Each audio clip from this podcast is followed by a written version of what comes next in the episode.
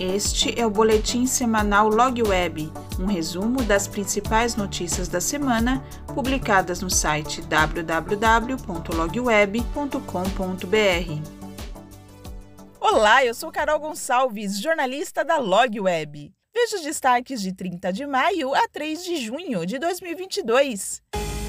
Negócio fechado. A JSL adquiriu a TruckPad por 10 milhões de reais. Os objetivos do negócio são acelerar o desenvolvimento digital da JSL e dar suporte à rentabilização da adquirida, ajudando-a a se destacar da concorrência. Para Antônio Barreto, diretor de MIA e Planejamento Estratégico da Simpar, a exemplo de outras aquisições, a Trackpad se mantém como empresa independente, com uma agenda de negócios e crescimento própria. Dentro do ecossistema, respeitando a governança dos negócios, há oportunidades de gerar valor para outras empresas do grupo, além da própria Truckpad.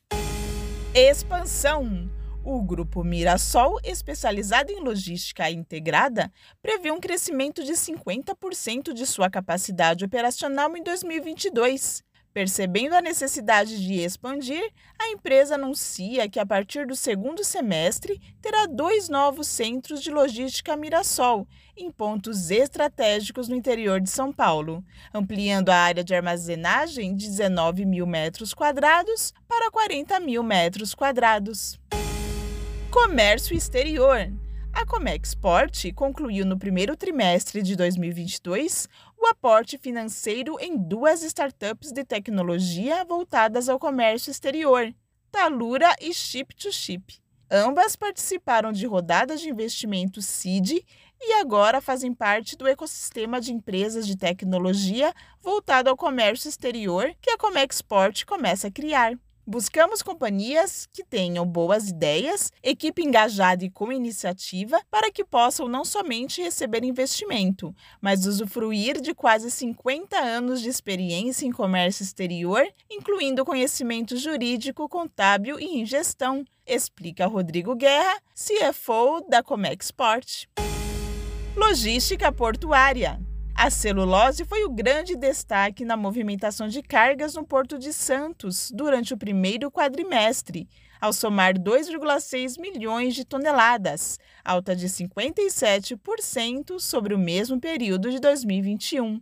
O diretor-presidente da Santos Port Authority, Fernando Biral, frisa que esse resultado confirma a estratégia acertada de captação de investimentos privados por meio dos leilões de arrendamentos, a exemplo das áreas STS 14 e STS 14A para celulose, que juntas envolvem aportes de 380 milhões de reais.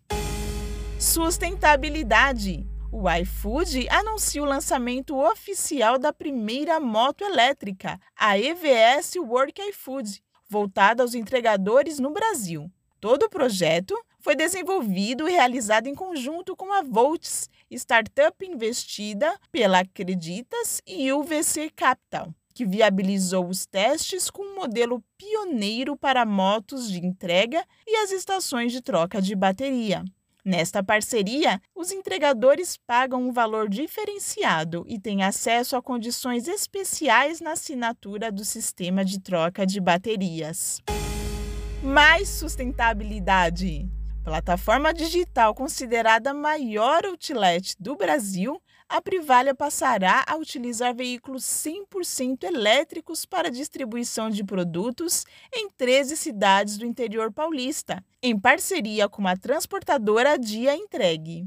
A meta é realizar mais de 200 mil entregas por ano sem emissão de CO2. As compras chegarão de bike, scooter e vans elétricas na casa de clientes de Campinas, Ribeirão Preto, Jundiaí, Sorocaba, Itu, Piracicaba, Indaiatuba, Vinhedo, Valinhos, Salto, Porto Feliz, Cabreúva e Votorantim.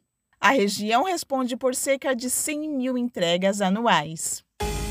Aéreo. Depois de introduzir com sucesso o serviço Go Green Plus para frete marítimo, a DHL Global Forwarding, divisão especializada em agenciamento de carga, transporte internacional e desembaraço aduaneiro, oferece a possibilidade de neutralização das emissões de CO2 para os seus clientes em frete aéreo, em todas as rotas comerciais, por meio da substituição de combustível fóssil nas aeronaves por uma fonte de energia sustentável.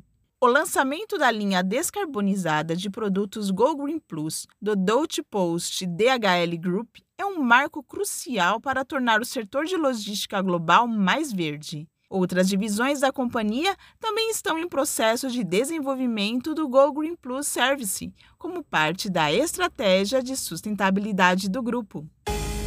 A boa notícia da semana é o lançamento da nova edição do Perfil do Operador Logístico, encomendado ao Willos pela BOL.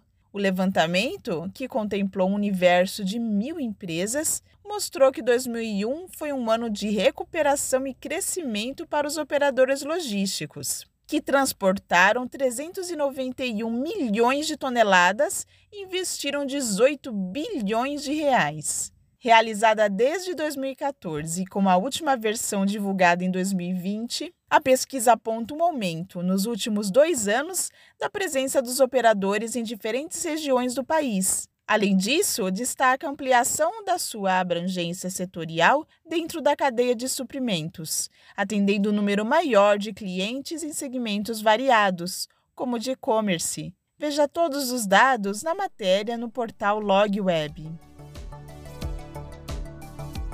E não se esqueça, siga-nos nas redes sociais e entre para o canal do Telegram. Mais informações no site www.logweb.com.br. Até a próxima semana!